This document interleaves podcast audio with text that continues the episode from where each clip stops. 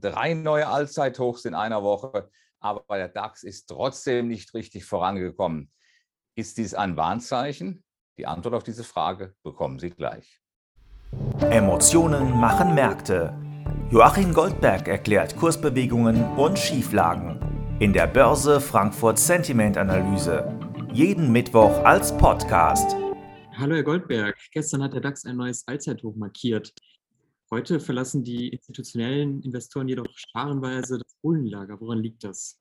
Nun gut, äh, wir haben in der Tat einen äh, veritablen Abgang äh, der Bullen bei den institutionellen Marktteilnehmern gesehen, die wir jede Woche befragen. Und tatsächlich ist unser Börse Frankfurt Sentiment Index eingebrochen um 31 Punkte auf einen neuen Stand von plus 11.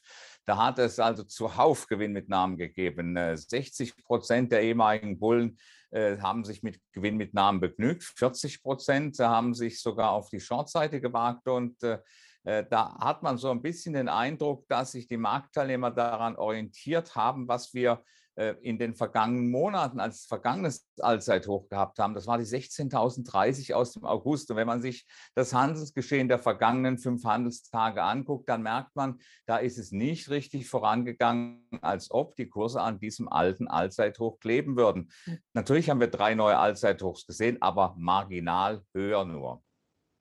Die Privatanleger haben zwar auch Gewinne mitgenommen, aber nicht im selben Maß wie die institutionellen Investoren. Woran liegt dieser Unterschied Ihrer Meinung nach?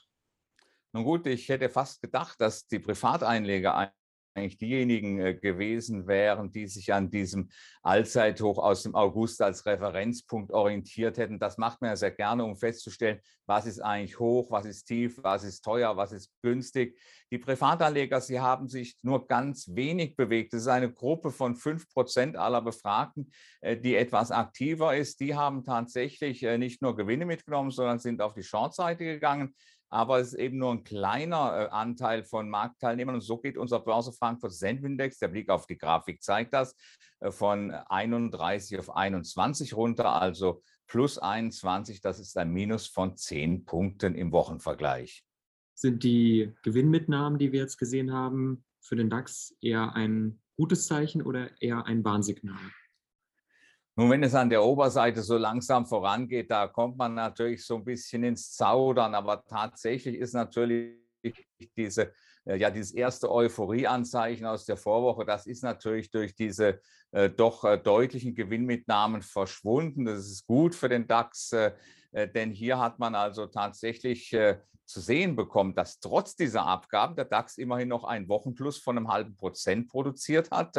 Die Handelsbandbreite an sich war mit 1,1 Prozent auch nicht gerade ausgeprägt hoch, also eher mager. Und das zeigt hier, dass diese Abgaben letztlich erfolgt sind von den institutionellen Marktteilnehmern, von den heimischen institutionellen Marktteilnehmern. Aber auf der anderen Seite offensichtlich immer noch ein langfristiger Kapitalfluss da ist, der eigentlich größere Einbrüche äh, bei solchen Transaktionen verhindert. Was heißt das für den DAX?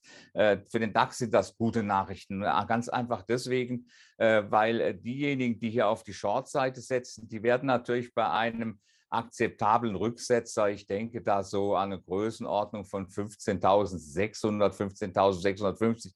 Da würden die natürlich aus heutiger Sicht liebend gerne wieder ihre Engagements äh, zurücknehmen, zurückkaufen. Und äh, letztlich haben wir ja auch noch 31 Prozent neutral eingestellte Marktteilnehmer. Da ist also auch noch eine Gruppe da, die durchaus in der Lage wäre, zu niedrigeren Kursen zu kaufen. Also die Zeichen stehen hier ganz gut, dass wir in der kommenden Woche, ich denke hier so an äh, eine gute, gute Woche, dass wir hier tatsächlich nochmal eine neue Rallye, wahrscheinlich von niedrigerem Niveau aus, starten werden. Danke für Ihre Einschätzung, Herr Goldberg, und bis nächste Woche. Gerne.